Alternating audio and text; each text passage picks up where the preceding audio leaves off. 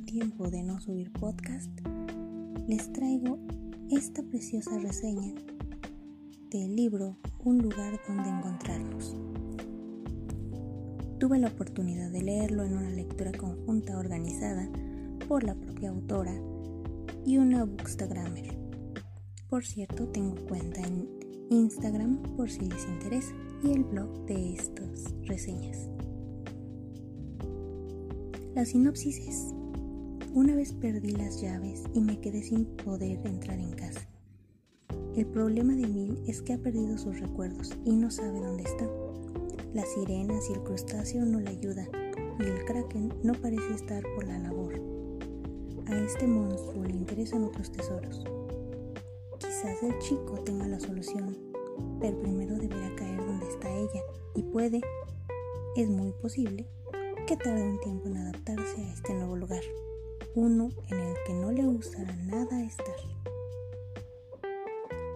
Este libro es una forma de contar la historia de la sirenita, pero más que eso es un relato de amor, de vida y superación personal de aquellos obstáculos.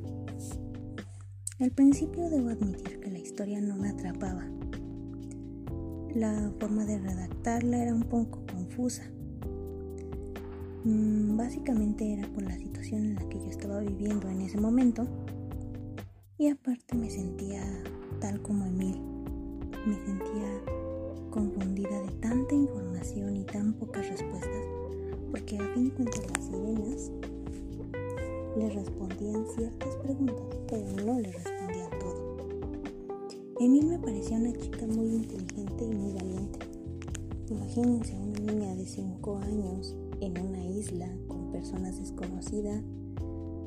Bueno, dos sirenas y un crustáceo que no le dan respuestas, que se van cuando llega el kraken y tener que vivir tanto tiempo sola. Es admirable. Luego cuando llega Aidan, eh, pues es un chico ya grande se supone que pasaron muchos años cuando él llega. Y él, pues imagínense, un adolescente con miles de preguntas en la cabeza, sin poder recordar su pasado.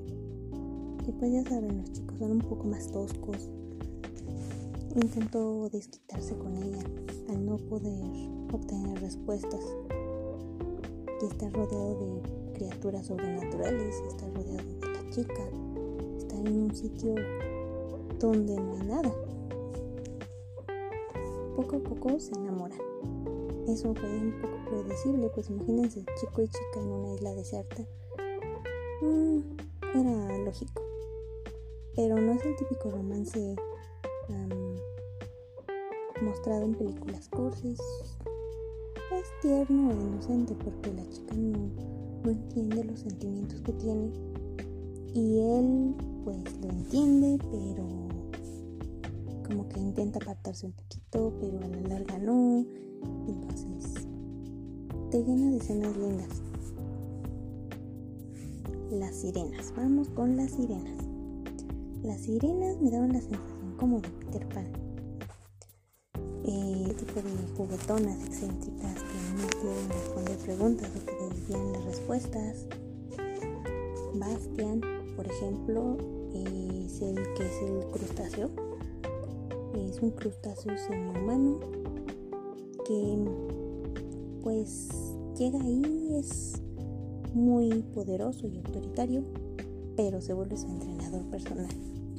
Entonces siempre la chica y hace ejercicio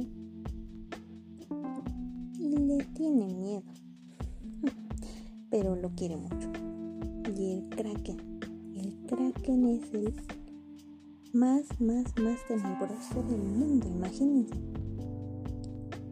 Estar en la playa tranquilamente y que uno de los tentáculos lo intenten atrapar. bueno, pues tenía demasiadas dudas. No sabía por qué había esas criaturas, no sabía dónde estaban, el ambiente te hacía pensar como que estaban en una especie de experimento en donde alguien controlaba el bus y controlaba qué pasaba. Dije, no vaya a ser uno de esos libros tipo Correr a Morir o libros de experimentos raros. Pero no, tranquilamente no es eso. El final no me lo esperaba, para nada.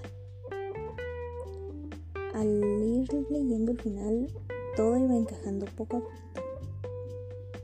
Me dejó impactada cómo manejaron la situación, cómo los personajes iban uh, encajando en la historia.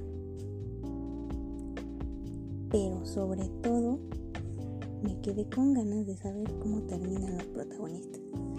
Porque te deja un final un poco abierto y te dan ganas de saber más. ¿Lo reconoció? ¿No lo reconoció? ¿Qué pasó?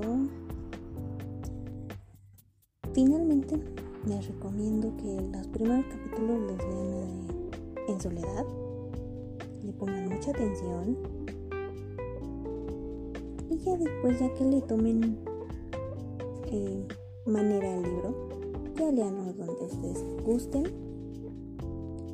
porque el resto del libro ya es de fácil El principio sí te enreda un poco porque te dan demasiada información, como ya lo mencioné. Yo le doy de calificación 9.5 de 10. Espero que la autora se anime a escribir un epílogo o un segundo libro, claro. Y pues espero sus respuestas, sus contribuciones, tanto en mi blog, una palabra no, no basta, en Blogspot o en mi Instagram, el librero de B. Gracias.